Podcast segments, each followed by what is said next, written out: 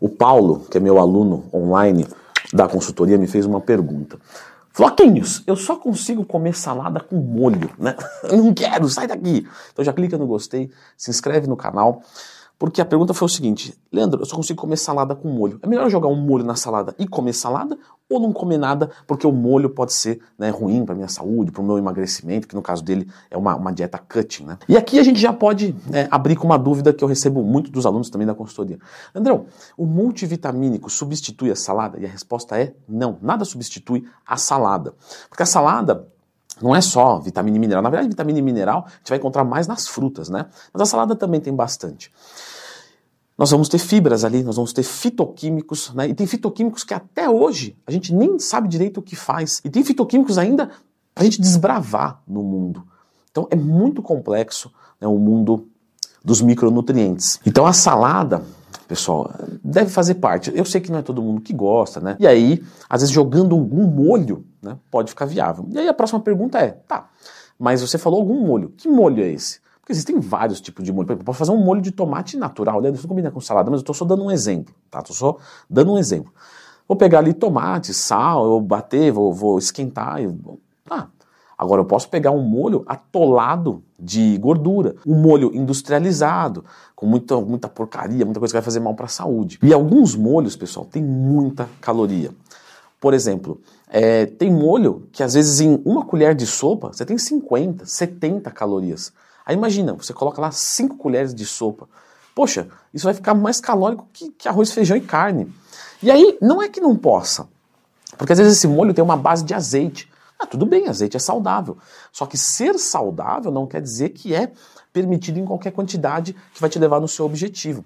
Eu vejo muitas pessoas é, falando o seguinte, por exemplo, no Instagram eu recebo muita caixinha assim, né? Abro caixinha de perguntas todo dia no Instagram, manda sua lá, arroba Leandro Twin. Leandro, eu já estou comendo é, alimentos integrais, já estou comendo frutas, carnes magras e não estou é, chegando no meu objetivo. Então, porque quando o fisiculturista ele quer ganhar peso ou perder peso, ele come as mesmas coisas. O que vai mudar são as quantidades. Então, se você entende isso, por exemplo, banana tem carboidrato. Então, você comer um monte de banana, você não vai emagrecer. Claro que é muito mais difícil comer um monte de banana do que comer um monte de pão, certo? O pão, na mesma quantidade, vai ter muito mais caloria. Então, é muito mais fácil você engordar comendo pão. E aí, quando você entende isso, você entende que o molho é muito fácil você consumir. Imagina uma colher de sopa ali, vamos colocar ali três colheres de sopa sem calorias. Qualquer uma das três colheres de sopa, fora o que já está comendo.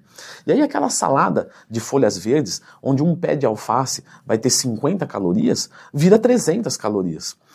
E aí mora um perigo. Tá? Eu já fiz um vídeo sobre isso aqui no canal, lembra de procurar no Twitter mais tema, erros ocultos de dieta. E esse é um erro oculto, porque a pessoa fala, não, estou comendo uma salada, a salada não vou nem computar, olha isso, às vezes dobrou a quantidade de calorias. Então não pode, Leandro. Não, eu não disse isso. Eu disse que a gente tem coisas a considerar ali. O que, que é esse molho? Ele é saudável? Quantas calorias ele tem? Quanto eu vou usar?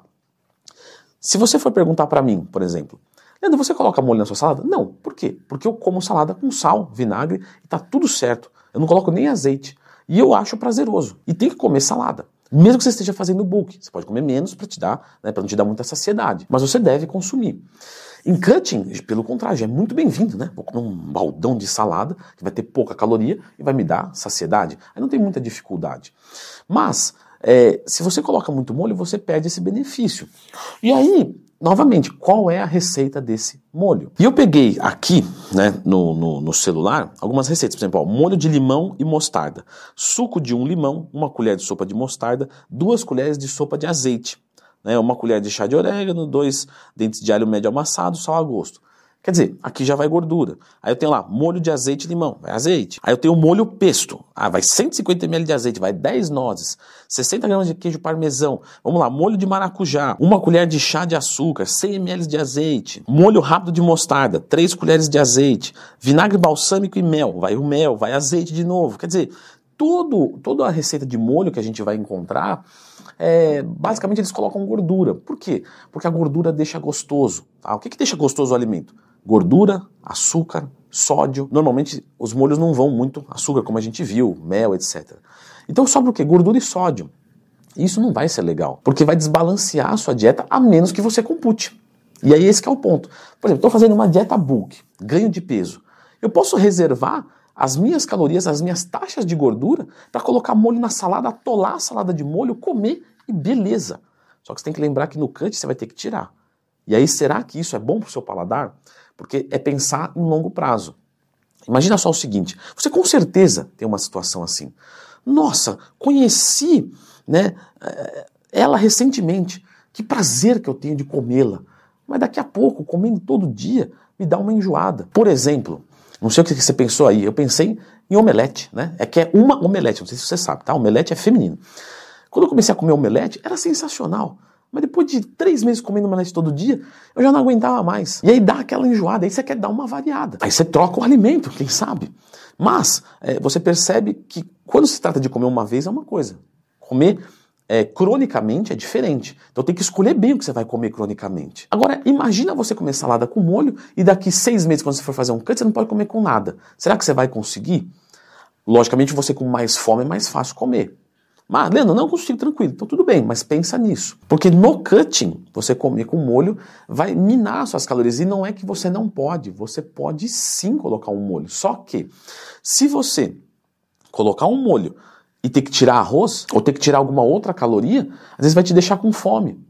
E aí não vale a pena no, no cut fazer essa operação. O que no book era vantajoso, de repente, no cut se torna desvantajoso. Ah, mas eu tenho uma receita de um molho que não é calórico. Então escreva aqui nos comentários, participe, me ajude, ajude o professor também, que o professor também quer saber, o professor também quer aprender. E eu vou também citar é, sobre os molhos zero que a gente tem hoje. E não é propaganda, tanto não é propaganda que eu não vou falar marca, não vou falar nada. Quem quiser escreve nos comentários. Eu uso dessa marca, é show de bola. A gente tem alguns molhos que são zero calorias ou próximo de zero, onde na tabela nutricional você pode descrever como zero, né? Se você tem ali traços de calorias, às vezes você até tem caloria. Então você coloca muito, vai dar um pouquinho de caloria. Mas vai dar ali 10, 15, 20 calorias, o que não é muito relevante para a maior parte das pessoas. Ainda mais aumentando a sustentabilidade de comer salada na dieta. Mas esses molhos que são tecnologia favor né, da nossa alimentação. Já vem pronto, etc. Então é legal. Mas se você tem uma receita caseira, por favor, compartilhe aqui com a gente. Agora eu vou deixar a indicação aqui de um vídeo sobre salada e multivitamínico. Né? Eu comentei no começo do vídeo. Eu acho importante você entender o porquê o multivitamínico não substitui a salada. Dá uma conferida aqui.